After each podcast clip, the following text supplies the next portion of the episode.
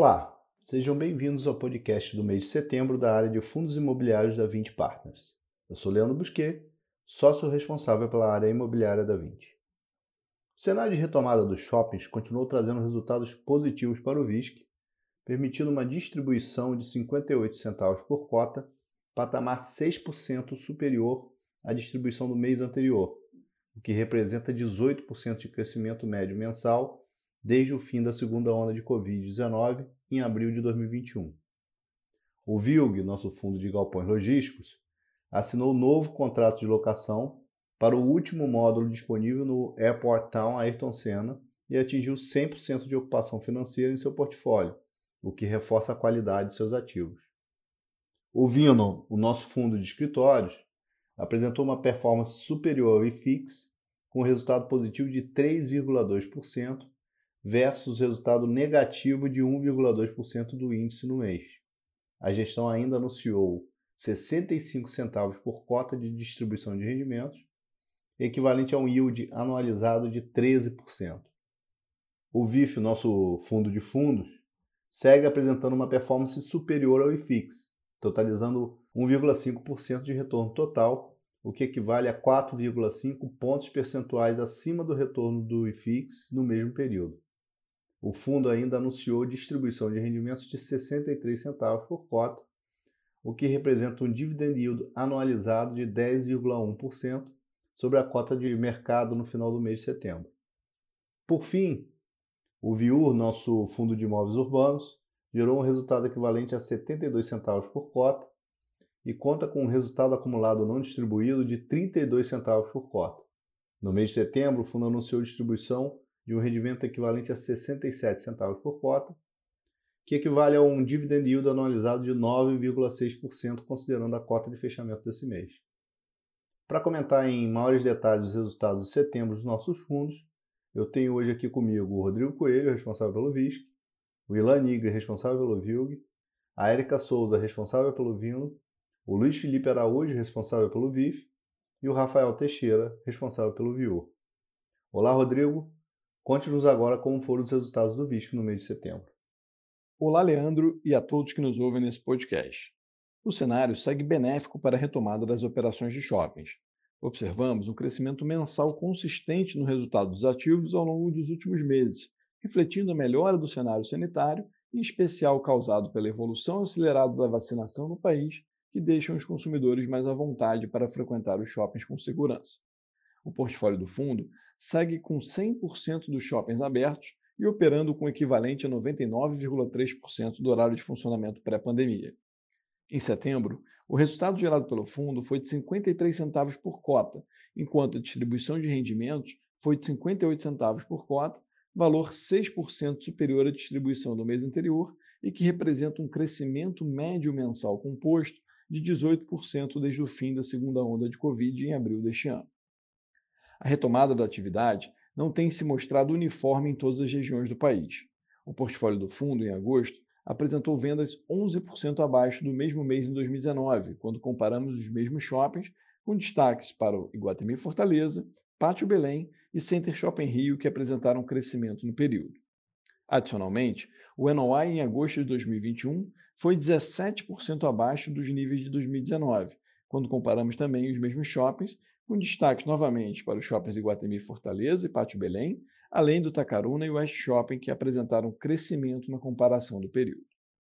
As cidades que apresentaram melhores resultados são locais onde a flexibilização das restrições ao funcionamento dos shoppings ocorreu de forma mais acelerada.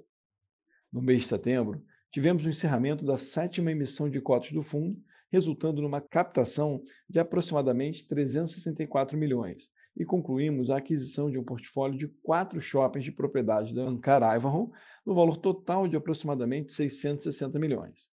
Essa transação foi estratégica para o fundo, lhe conferindo maior diversificação duas capitais que o fundo ainda não tinha investimento, além de celebrar o início de uma parceria estratégica com a Ancar, uma das mais qualificadas administradoras de shopping centers do país. O portfólio do fundo passa a ser composto por 19 shopping centers, distribuídos em 12 estados, com presença em todas as regiões do país e administrados por 10 administradoras distintas, somando mais de 220 mil metros quadrados de ABL próprio, o que representa um aumento de aproximadamente 40% da BL própria do fundo com esta aquisição.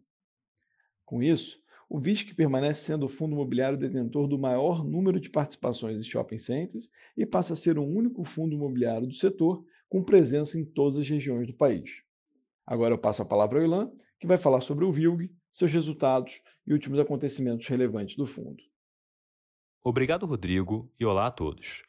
Assim como vem sendo desde o início de 2020, o VILG continua reagindo bem aos efeitos causados pela crise do Covid-19 suportado por importantes pilares como os setores de e-commerce e transporte e logística, que representam conjuntamente mais de 60% da receita total do fundo, e também pela presença de outros setores estratégicos, que tiveram impactos reduzidos durante a crise, como de cosméticos, eletroeletrônicos e materiais hospitalares. O fundo assinou no mês de setembro um novo contrato de locação para o módulo Q59 do empreendimento Airportal Ayrton Senna, localizado em Guarulhos, São Paulo. O módulo, que possui aproximadamente 2.380 metros quadrados, será ocupado pela empresa Operalog do setor de transporte e logística. Com esta locação, o fundo alcança a ocupação financeira de 100% do portfólio, evidenciando a resiliência e qualidade dos ativos. Continuamos avançando com as obras de terraplanagem do ativo Castelo 57, projeto adquirido pelo fundo em dezembro de 2020, que está localizado às margens da rodovia Castelo Branco, na região de São Roque, no estado de São Paulo, a cerca de 60 quilômetros da capital paulista. O condomínio logístico terá aproximadamente 60 mil metros quadrados de área bruta locável, dos quais 80% são detidos pelo VILG e os outros 20% pela FUUD, parceiro estratégico do fundo. A previsão de entrega no segundo trimestre de 2022 lembrando que o fundo faz jus a um prêmio de locação com base em um cap rate de 8,5% durante a construção e também por mais de 24 meses após a conclusão das obras.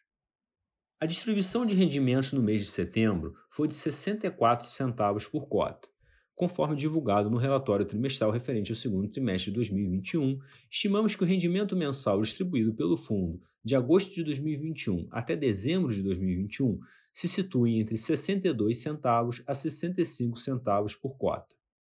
O fundo possui atualmente um portfólio de 15 ativos logísticos localizados em seis estados do país, somando mais de 550 mil metros quadrados de ABL própria. Atualmente, 38% da receita imobiliária do fundo está em locatários que praticam atividades de e-commerce, seguidos de 20% em transporte e logística, 10% em alimentos e bebidas e 8% em cosméticos, configurando uma exposição relevante a setores que têm se mostrado bastante resilientes. Agora eu passo a palavra para a Érica, que vai falar sobre o Vino, seus resultados e últimos acontecimentos relevantes do fundo. Obrigada, Elan, e olá a todos. No mês de setembro, o Vino apresentou uma performance superior ao IFIX com um resultado positivo de 3,2% versus um resultado negativo de 1,2% do índice no mesmo período. A gestão anunciou 65 centavos por cota de distribuição de rendimentos, equivalente a um yield anualizado de 13%.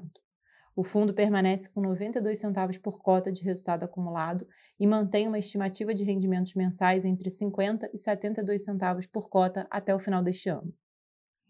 O Vino continua se destacando dentre os seus peers, apresentando, além de indicadores operacionais sólidos, um retorno diferenciado no mercado secundário. Desde o IPO do fundo, em novembro de 2019, o seu retorno total foi positivo de 12,4%. Em comparação, o IFIX teve um resultado no mesmo período negativo de 5,9%. Quando comparado apenas com os fundos imobiliários do segmento de escritórios que compõem o IFIX, a rentabilidade do Vino teve uma diferenciação ainda mais significativa, ficando 24 pontos percentuais acima da média destes fundos. Mesmo com a forte valorização das suas cotas, o Vino vem entregando consistentemente um dividend yield acima da média da indústria, nos últimos 12 meses, o dividend yield médio do fundo foi de 9,5%, versus uma média de 7,3% da cesta de escritórios do IFIX. Agora eu passo a palavra para o Luiz, que vai falar sobre o VIF, seus resultados e os acontecimentos relevantes. Obrigado, Érica, e olá a todos.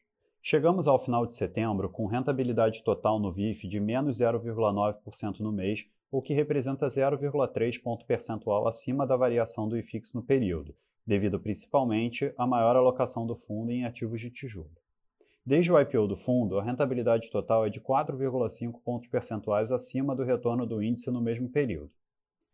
A cota patrimonial do VIF encerrou o mês com valor de R$ 91,77, enquanto a cota mercado fechou a R$ 74,77, o que representa um desconto de 18,5% para o valor patrimonial da cota. Olhando para o resultado do VIF, no mês de setembro o fundo gerou 66 centavos por cota, com destaque para o resultado com rendimento de FIs e CRIs detidos diretamente, que somaram 69 centavos por cota. Além disso, o fundo ainda conta com um resultado acumulado não distribuído de 8 centavos por cota, já considerando a distribuição de 63 centavos no mês, o que representa um dividend yield anualizado de cerca de 10,1% sobre a cota de fechamento do mês na B3. Com relação às movimentações no mês, acreditamos que a carteira do fundo esteja bem posicionada e por isso optamos por movimentar menos a carteira. Dentre as movimentações, destacamos a venda de alguns FIs de recebíveis no secundário e a aquisição de um novo CRI diretamente. Detalhamos a operação na seção Carteira de Crédito do nosso relatório de desempenho mensal de setembro. Com viés mais de longo prazo, em termos de alocação em ativos imobiliários pelo fundo, continuamos com maior exposição ao segmento de escritórios, representando 29% da carteira. Nos segmentos de recebíveis e logística, nossa exposição era de 25% e 20% da carteira, respectivamente, enquanto a exposição ao segmento de shoppings fechou em 14% no final do mês. Em termos de estratégia, o fundo apresentava 66% da carteira na estratégia de renda e 34% na estratégia de valor. Agora eu passo a palavra ao Rafael, que vai falar sobre o Viur, seus resultados e acontecimentos. Obrigado, Luiz, e olá a todos que nos ouvem neste podcast.